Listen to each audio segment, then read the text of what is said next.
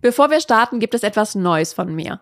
Den gesund erfolgreichen Newsletter. Jede Woche gibt es da regelmäßig die besten Learnings, spannende Impulse und praktischen Tipps für deine berufliche und persönliche Weiterentwicklung. Direkt von meinem Schreibtisch in deine Inbox. Trag dich gerne ein unter gesunderfolgreichtipps.de. Steckst du auch schon wieder im alten Meeting-Wahnsinn drin? Dann bist du heute hier genau richtig, denn ich möchte mit dir darüber sprechen, wie du deinen Meeting-Alltag in 2024 wieder produktiver gestalten kannst. Und los geht's nach dem Intro.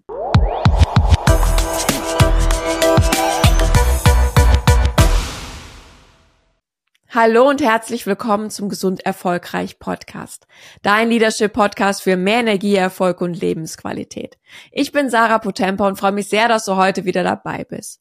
Und zuallererst möchte ich dich bitten, wenn dir dieser Podcast gefällt, dann hinterlass mir hier gerne ein Abo, einen Kommentar oder eine Bewertung und empfehle den Podcast gerne auch weiter. Das würde mich wirklich sehr freuen.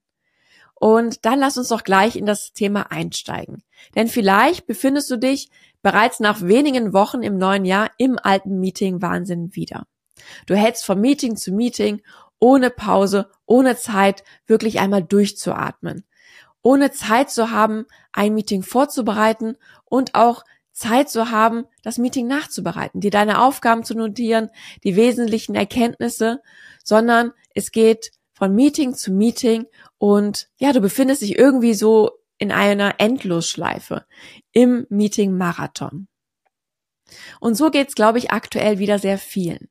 Dass das neue Jahr eigentlich wieder mit dem gestartet ist, wie man das alte beendet hat und wo man gehofft hat, dass im neuen Jahr alles wieder besser wird.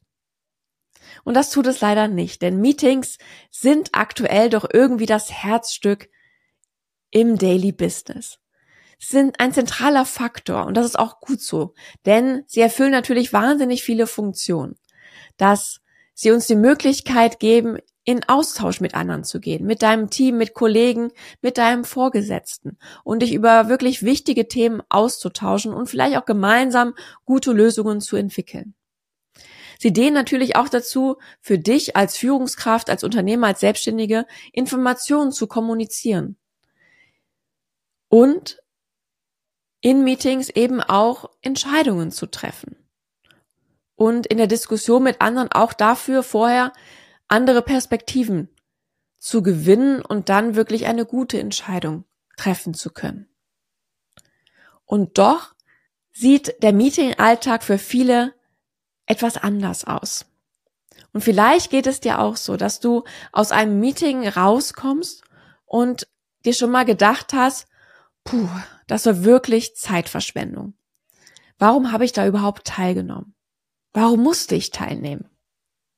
Mir ging es in meiner Karriere auf jeden Fall häufiger so, dass ich mir überlegt habe, warum dieses Meeting? Warum muss ich hier sitzen? Ich könnte die Zeit wirklich viel besser investieren.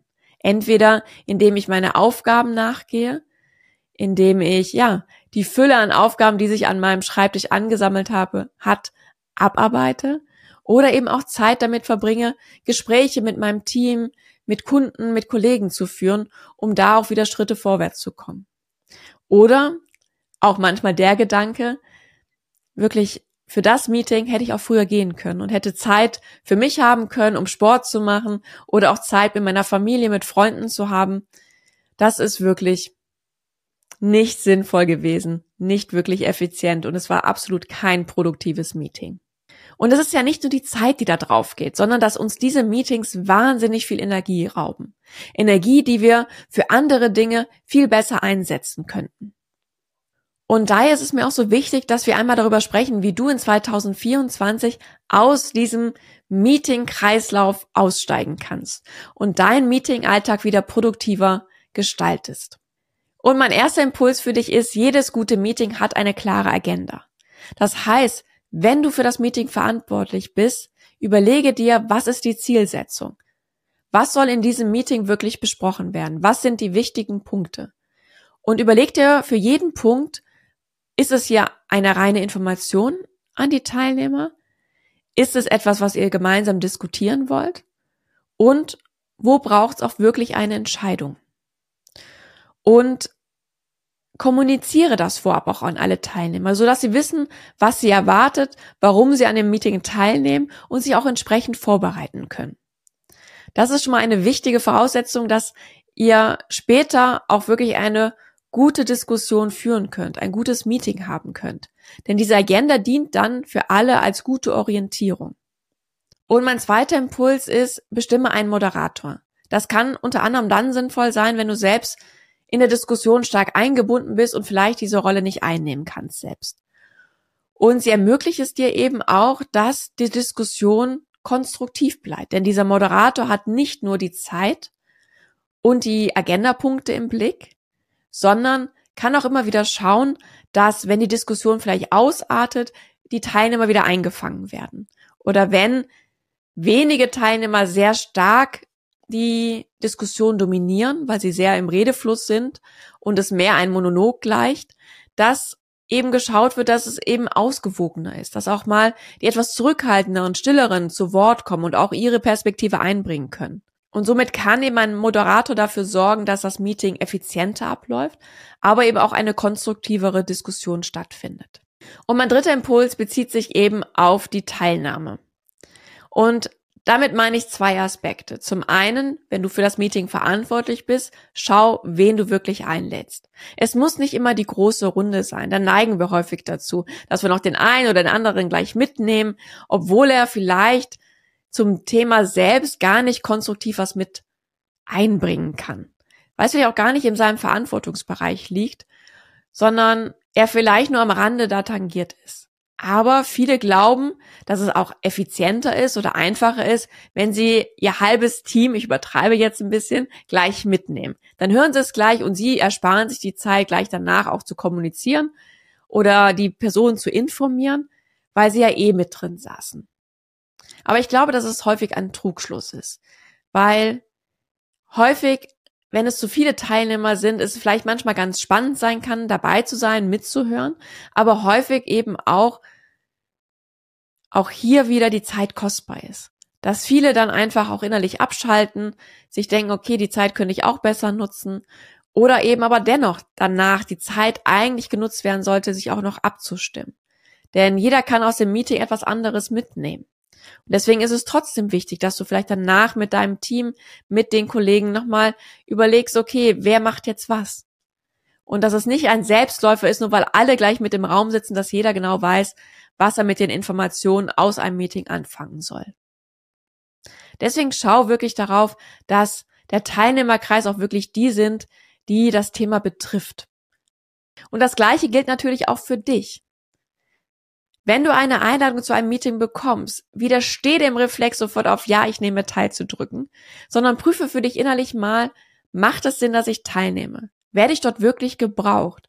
Und kann ich wirklich etwas konstruktiv zu dem Thema oder zur Diskussion beitragen? Und wenn du alle drei Fragen mit Nein beantwortest, dann lass es und nehme nicht teil.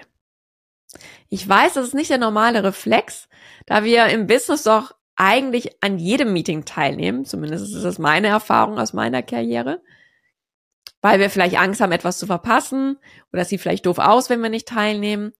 Aber ich glaube, dass du dadurch wirklich viel mehr Zeit wieder gewinnst für die wichtigen Themen, die ja, dich wirklich voranbringen oder wo du wirklich etwas Gutes beitragen kannst. Und natürlich informier denjenigen darüber, warum du nicht teilnehmen wirst und biete natürlich vielleicht auch an, dass du telefonisch natürlich bereitstehst, wenn es dann doch nochmal eine Rückfrage gibt, die in deinen Bereich fällt. Oder du danach natürlich auch gerne für Diskussionen offen bist, wo du dich gerne einbringen kannst. Du gewinnst auf jeden Fall neue Zeit dazu, die du besser für dich nutzen kannst, besser auch für dein Unternehmen, für dein Team nutzen kannst. Und gleichzeitig neben der Zeit auch wieder mehr Energie. Und mein vierter Impuls ist, nicht jedes Meeting muss 30 oder 60 Minuten sein, nur weil es die Voreinstellung bei sämtlichen Kalenderanbietern ist. Variiere. Überleg dir, was ist wirklich für diese Diskussion sinnvoll. Was braucht's wirklich? Denn wenn du eine Stunde ansetzt, werdet ihr hundertprozentig auch eine Stunde brauchen. Dann kommt man vielleicht von Höckchen auf Stöckchen, die Diskussion artet mehr aus. Doch wenn du dir vielleicht für ein Thema, wo es nur 15 Minuten braucht, auch nur 15 Minuten ansetzt, werdet ihr effizienter das Thema besprechen. Und der fünfte und letzte Impuls ist, blocke dir Zeit zwischen den einzelnen Meetings. Es können fünf oder zehn Minuten sein. Häufig variieren jetzt ja viele damit, dass sie ein Meeting nicht 60 Minuten, sondern nur 50 ansetzen, um dann zehn Minuten Zeit haben, durchzuatmen, kurz sich Notizen zu machen und sich innerlich etwas auf das neue Meeting vorzubereiten. Aber gönn dir vielleicht auch mal längere Blöcke dazwischen. Eine halbe Stunde, wenn du weißt, okay, das Thema braucht einfach ein bisschen Nachbereitung, so dass ich mir noch wirklich etwas detaillierter Gedanken dazu mache, dann blocke dir das. Und auch natürlich immer Pausen, um einfach wirklich mal nichts zu tun. Vielleicht einmal eine Runde um den Block zu gehen, einen Kaffee in Ruhe zu trinken, aus dem Fenster zu schauen, um einfach mal wieder deinem Gehirn auch eine Pause zu gönnen. Und somit sind meine fünf Tipps zusammenfassend nochmal. Jedes gute Meeting hat eine Agenda. Bestimme gerne einen Moderator, wenn du selbst diese Funktion nicht ausfüllen kannst. Schau auf die Teilnehmer. Nicht jedes Meeting muss 30 oder 60 Minuten sein, variiere mit der Zeit, die wirklich gebraucht wird. Und mein fünfter Impuls ist, gönn dir Pausen zwischen den Meetings. Und mit diesen fünf Impulsen bin ich mir sicher, dass du in 2024 aus dem Meeting-Wahnsinn aussteigen kannst und deinen Meeting-Alltag wieder produktiver und mit mehr Energie gestalten kannst. Und jetzt wünsche ich dir ganz viel Spaß beim Ausprobieren. Schau, was für dich funktioniert. Und dann freue ich mich, wenn du auch beim nächsten Mal wieder dabei bist. Alles Liebe, deine Sarah.